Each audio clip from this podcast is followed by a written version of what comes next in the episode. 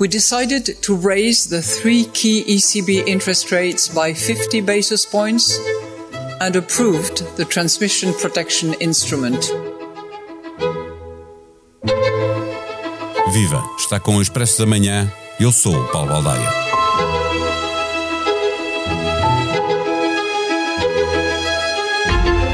Os Falcões ganharam uma subida de 50 pontos base, a primeira subida de juros em 10 anos e a maior em mais de duas décadas. As pombas ganharam um TPI, na sigla inglesa, Instrumento de Proteção de Transmissão, em português, para poderem acudir aos países mais castigados pelo mercado da dívida. Mas os Falcões voltaram a marcar pontos com os critérios de elegibilidade que impuseram. Agora é preciso ouvir os mercados e perceber se eles se deixam convencer com esta estratégia. O mundo mudou. E de que maneira? Acabou-se o dinheiro barato para se poder controlar a inflação, mas a prestação da casa vai ficar mais cara e, pior do que isso, a entrada na economia europeia numa recessão parece cada vez mais inevitável. Será isso pior que continuar a deixar a inflação descontrolada? Neste episódio, conversamos com Ricardo Reis, colunista do Expresso, professor na LCI, em Londres, para analisar as decisões históricas do Banco Central Europeu. O Expresso da Manhã tem o patrocínio do BPI. O seu projeto pode mudar o futuro. Conheça as condições de financiamento BPI para apoiar os projetos de investimento sustentável da sua empresa. Banco BPI SA. Registado junto do Banco de Portugal sob o número 10. Viva professor Ricardo Reis. Eh, no caderno de Economia da edição do Expresso deste fim de semana, há um texto seu, escrito e impresso eh, antes da decisão do Banco Central Europeu de subir a taxa de juro e de aprovar este mecanismo antifragmentação. Eh, a sua crónica é exatamente sobre este mecanismo para gerir as dívidas soberanas da zona euro, mais um, como lembra também no seu texto. Este TPI com uh, aquilo que se conhece, com as condicionalidades que se conhecem, vai no, no caminho certo? Vai no caminho certo porque era necessário. No entanto, ao mesmo tempo que era necessário, e como eu, como eu explico na crónica de sexta-feira, o BCE estava numa situação impossível em que nenhum programa que anunciasse satisfaria todas as necessidades eh, dentro de todas as restrições que ele tem. O que se passa é que, para subir as taxas de juros, o que era completamente necessário para controlar a inflação e já vem tarde, eh, mesmo com os tais 0,5% que foram aumentados, era preciso, ao mesmo tempo, satisfazer vários governadores de bancos centrais que tinham muito medo que tal subida levasse a um enorme aumento nos preços da dívida pública. Como tal, este TPI era visto como uma condição necessária para o BCE fazer aquilo que é, no fundo, a sua função, que é subir as taxas de juros para controlar a inflação. Por isso era completamente necessário. Ao mesmo tempo, como fazê-lo? Ora, o que o BCE optou por fazer foi por adoptar um novo programa que lhe dá imensa descrição, imensa margem de manobra. Mas isso vem com limitações. Essa margem de manobra não vem de borla. É uma margem de manobra que vem, que traz muita incerteza, exatamente como, como o irá usar, mas é também uma margem de manobra que leva a que muito brevemente vão surgir os, uh, os ataques legais a este instrumento, até que ponto ele satisfaz o Tratado de Massas. Porque, afinal de contas, um Banco Central não tem autoridade, legitimidade para estar a controlar spreads de dívida. O Tratado de Massas proíbe-o diretamente. O Banco Central Europeu tinha contornado ou tinha criado um equilíbrio frágil e delicado, mas um equilíbrio com os programas anteriores, e com este está novamente a testar essa questão, que já famosamente foi ao Tribunal Constitucional Alemão, Tribunal Supremo de Justiça Europeu e outros, e o mesmo acontecerá com este. Portanto, foi uma tentativa de dentro desse limite legal, fazer algo, ao mesmo tempo deixando muito aberto e muita ambiguidade, porque senão seria ou ilegal ou insuficiente. O facto da ideia de que qualquer país eh, é, é elegível para este eh, programa resolve o problema da falta de proporcionalidade que existia noutros mecanismos, ou no, eh, no anterior, nas compras do, do, BCE, ou as condicionalidades que os critérios de elegibilidade também ajudam a resolver esse, esse problema?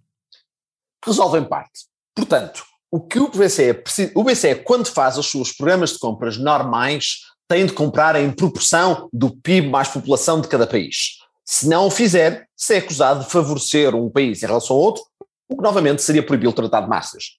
No entanto, com a famosa Whatever It Takes de Draghi e na altura o programa OMT, o BCE disse nós vamos desviar dessa proporcionalidade desde que esses desvios venham com condicionalidade, ou seja, sejam temporários e venham apenas em casos em que o país, em causa cujo, cuja dívida pública o BCE está a comprar, esteja num programa de ajustamento, esteja a satisfazer as condições de sustentabilidade da dívida pública. Na altura, esse OMT exigia que houvesse um programa de troika, tal e qual como Portugal teve. Com este novo programa, o que se passou foi que a Itália recusa liminarmente alguma vez a dar um plano de troika. A Itália é neste momento o centro das tensões e o centro dos problemas, e portanto este novo programa não exige um plano tipo troika. Ao mesmo tempo, diz que o BCE tem ele de, olhando para uma série de indicadores, satisfazer-se que o uh, país, neste caso novamente Itália, é o mais relevante, não está com as finanças públicas equilibradas e com uma dívida pública sustentável. Ora, ao dar esta margem menor ao BCE para ser ele a decidir se o Banco se Itália ou outro país tem as contas em ordem, o que estamos, no entanto, é levar a que naturalmente isto seja questionado legalmente, até que ponto é que esta nacionalidade tão discricionária, tão à vontade do BCE, eh, não viola a cidade de Maastricht, porque eh, viola a proporcionalidade sem trazer condicionalidade suficiente.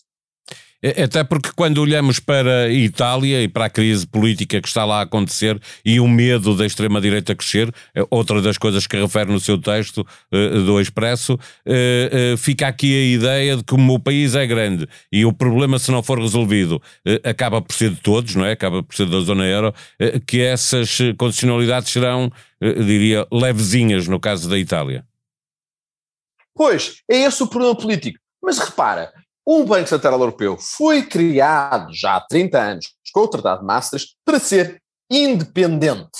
E com independência queremos dizer independentemente, independente das necessidades políticas de cada país e das necessidades de financiamento de dívida pública de cada um desses países. E porquê é que nós fizemos isso, Paulo? Fizemos isso porque tínhamos a experiência dos anos 80, 70 e pelo mundo todo, que quando tens o Banco Central refém de fixar taxas de juro de forma muito tímida, sem reagir ao controle da inflação, de forma a tornar a vida mais fácil aos tesouros dos diferentes países, para tornar a vida mais fácil aos políticos de diferentes países, ou eh, nesse caso, o que acabamos é com a inflação alta, com, com dívida pública mais cara para todos e, no fundo, não prevenimos crise nenhuma.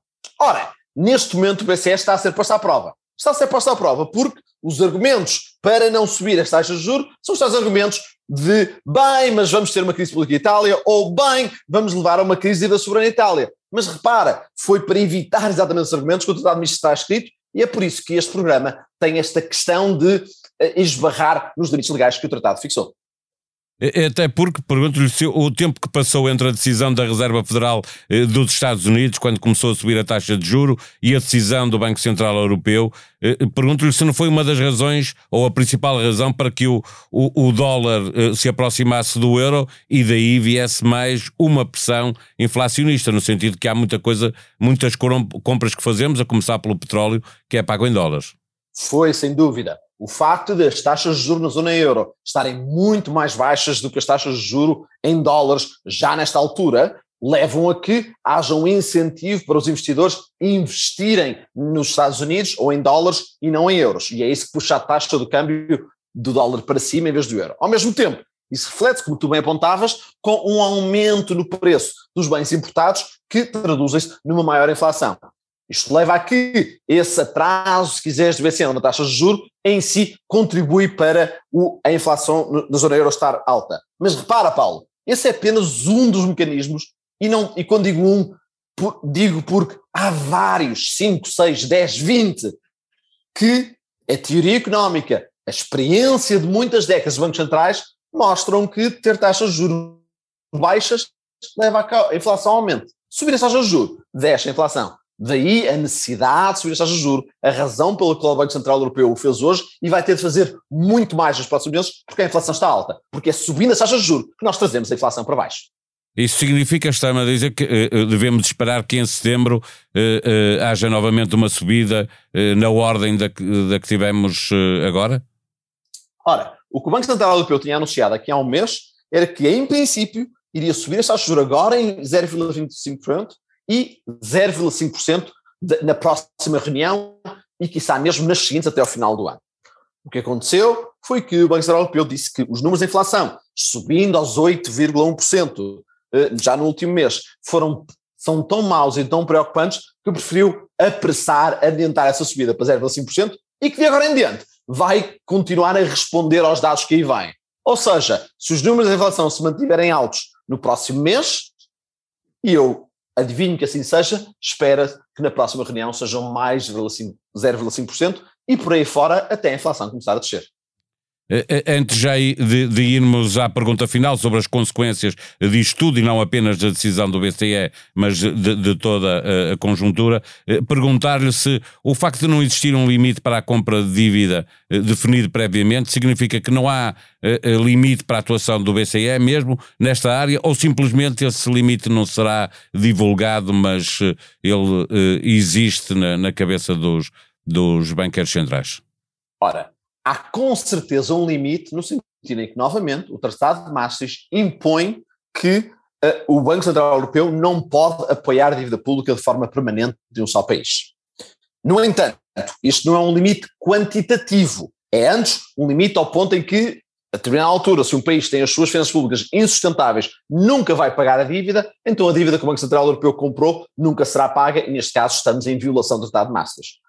Claro que, se um país se endivida brutalmente porque sabe que o BCE vai comprar toda a sua dívida, aí claramente caímos nessa situação e daí surgir o tal limite quantitativo, se quiseres. Mas foi muito importante hoje o Banco Central Europeu não anunciar nenhum limite quantitativo no curto prazo, nenhum número, porque qualquer que fosse esse número, levaria necessariamente os especuladores, as pessoas que apostam na dívida pública, a testarem esse limite e sabendo que existe esse limite e sabendo que surgindo esse limite haveria uma grande mudança no preço, teria-se aqui umas condições para uh, haver imediatamente um ataque especulativo sobre a dívida pública. Portanto, é importante não fixar o limite. Ao mesmo tempo, existe esse limite por razões legais e aqui voltamos, no fundo, ao mesmo ponto que eu fiz há pouco, noutro contexto, mas que acaba por ser o mesmo, que é o Banco Central Europeu manteve a maior discricionalidade possível, sabendo que está a testar fortemente os limites do que pode fazer, tendo em conta o Tratado de Massas.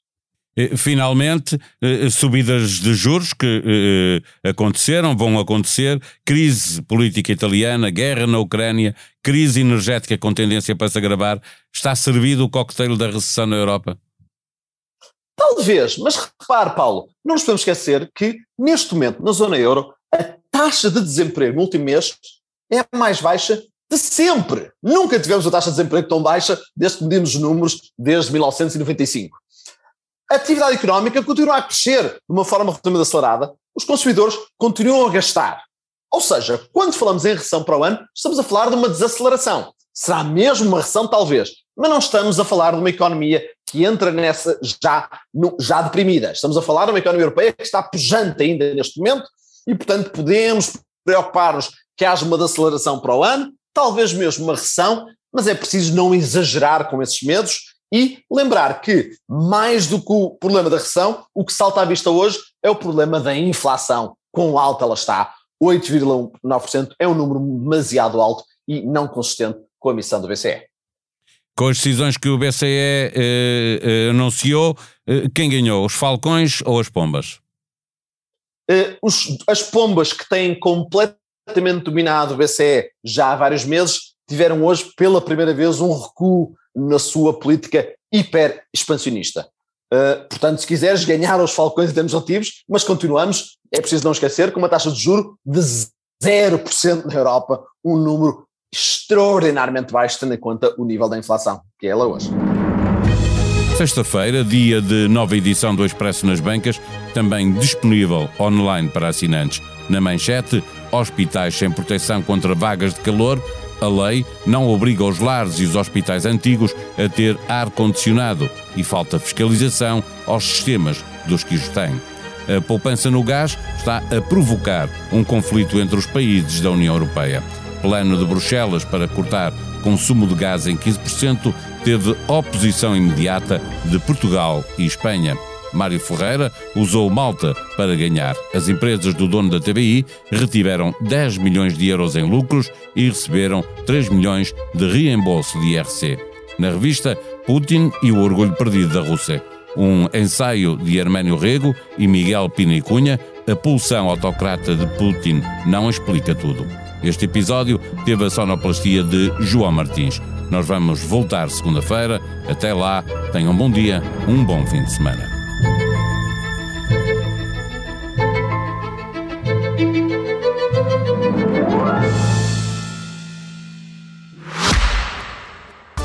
Expresso da Manhã tem o patrocínio do BPI. O seu projeto pode mudar o futuro. Conheça as condições de financiamento BPI para apoiar os projetos de investimento sustentável da sua empresa. Banco BPI SA. Registado junto do Banco de Portugal sob o número 10.